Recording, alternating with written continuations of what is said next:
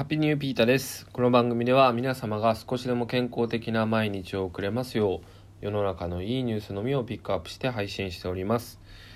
えー、今日はですね、ちょっとあのー、最近読んでる本の中にね、すごく刺さる言葉があったので、えー、ちょっとね、人生のペースについて、え今日はね、一つテーマを絞ってね、話したいなと思っております。皆さん、あの、人生のペースって何か考えたことありますかね？分かりやすく言うと、まあ、人生をねマラソンに例えてですね、まあ、ゴールがゴールがねどこか分かんないですけどまあね自分が死ぬ時なのかとかね例えば定年退職する時なのかとか分かんないですけどそういうねなんかペース配分とかって考えたことってありますかね？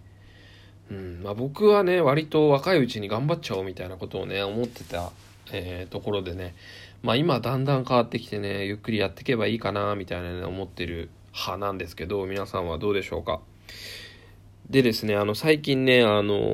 1本1万円のネギを作っている人のね、本をね、えー、読んでいるんですけど、うん、ちょっとその中でね、面白いね、言葉があったんですよね。えっ、ー、と、本の名前は何だ？なぜネギが、ネギ1本が1万円で売れるのかっていう本ですね。うん、で、清水さんっていう方かな。で、その方がね、言っていたね、一言がね、なんか刺さったんですよね。すいません、もったいぶりました。えっ、とですね、全力疾走をすると、とっても視野が狭くなると。うんうんうん。で、けど、全力じゃないと、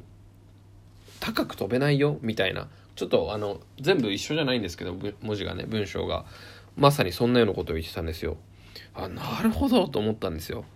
うん、だから車とかねあの車もめちゃくちゃスピード出してると視野が狭くなりますよねいけないですけどねとかあと例えば新幹線乗ってる時って視野狭くなるじゃないですか。そ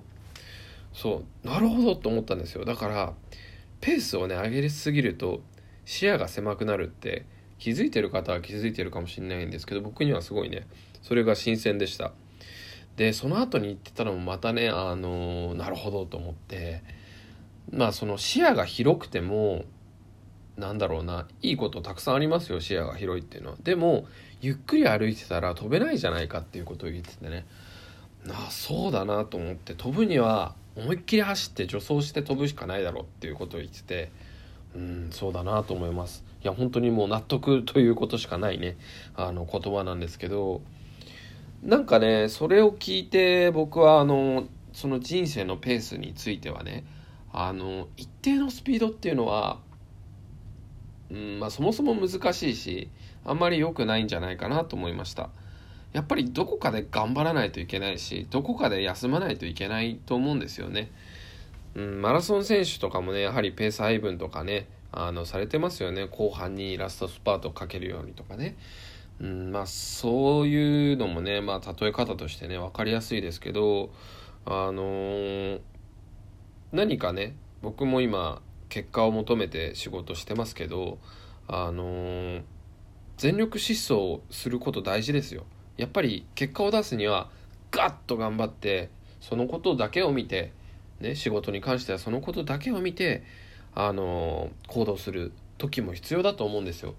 でもねきっとそればっかりやってたらその目標を成し遂げられてもなんかその後どうなるんだろうって考えた時に、まあ、例えば新しい事業をやるとかねあとはま時代の変化に対応していくとかねそういうのって一歩下がって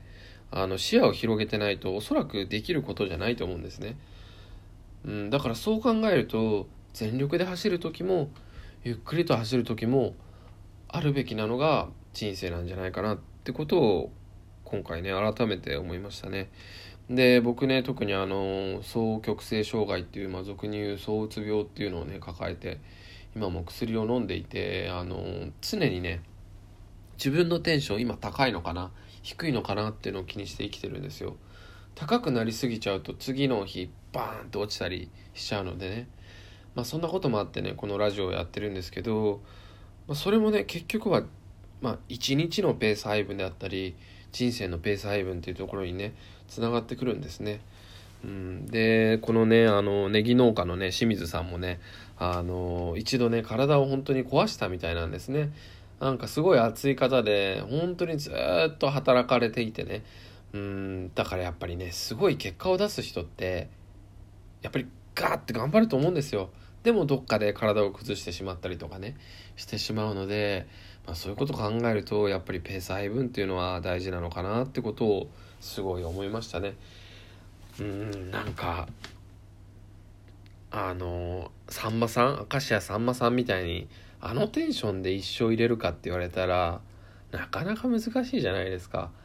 うんだからなんだろうなやっぱりプロとかねあの、まあ、職業のプロとして結果を出し続けるにはどっかでね力を抜いて休むとこは休んでやっていくっていうのが、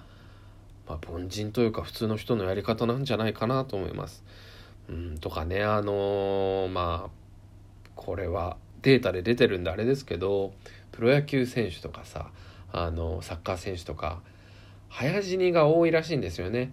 うん、これも俗に言うあの人間の心臓の鼓動の数は決まってるみたいな言いますよね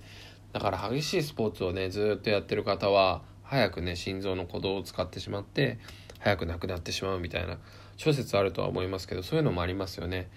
だからなんだろう一時期その、ま、プロ野球選手としてねあこれ不謹慎な話かもしれない。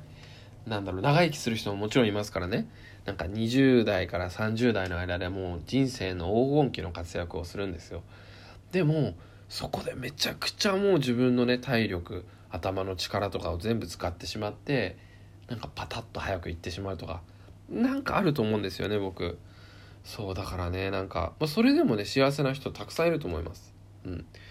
それ早く死んでしまってもいいから一時期でもいいから大歓声の中で輝きたいっていう人ももちろんいると思います。でもね僕はね今あのー、まあね身近な大切な人とねできるだけ長く生きたいなっていう思いがあるのでねで、まあ、いつかね子供ができた時にあの長く生きていたいという、まあ、勝手な思いとかもあるので、まあ、僕はね細く長く太く長くなのかな？なんかそんな感じで生きていきたいと思うので、まあ、ガッて集中する時と、まあ、ゆっくり俯瞰してね鳥のように上からゆっくりトンビみたいにね飛びながらなんか日々を過ごしていくっていうのも必要なんじゃないかなってことを改めて思いました。皆さんはどうですかね？結構意識されてる方もおそらく多いですよね。うん。でも改めて言いますけど全力疾走だと視野が広視野が狭まりますよってことをね僕はこれシェアしたいなと思ったので是非覚えておいてみてください。今日はちょっとイレギュラーになりましたが、こんな感じで締めたいと思います。皆さん是非フォローや、あの、質問とかね、いいニュースあったら是非教えてください。今日はここまで。Take it easy.